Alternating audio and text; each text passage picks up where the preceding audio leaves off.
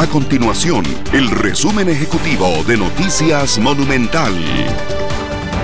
Hola, mi nombre es Fernanda Romero y estas son las informaciones más importantes del día en Noticias Monumental.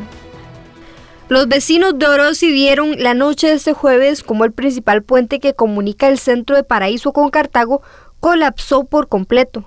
El puente negro fue inaugurado en septiembre del año pasado tras una inversión de 157 millones de colones. La estructura estuvo bajo reparaciones por varios meses.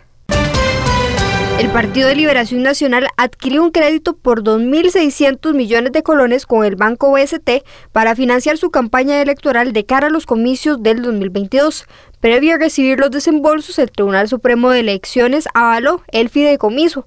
La agrupación política inició con los trámites desde agosto. Estas y otras informaciones usted las puede encontrar en nuestro sitio web www.monumental.co.cr. Nuestro compromiso es mantener a Costa Rica informada. Esto fue el resumen ejecutivo de Noticias Monumental.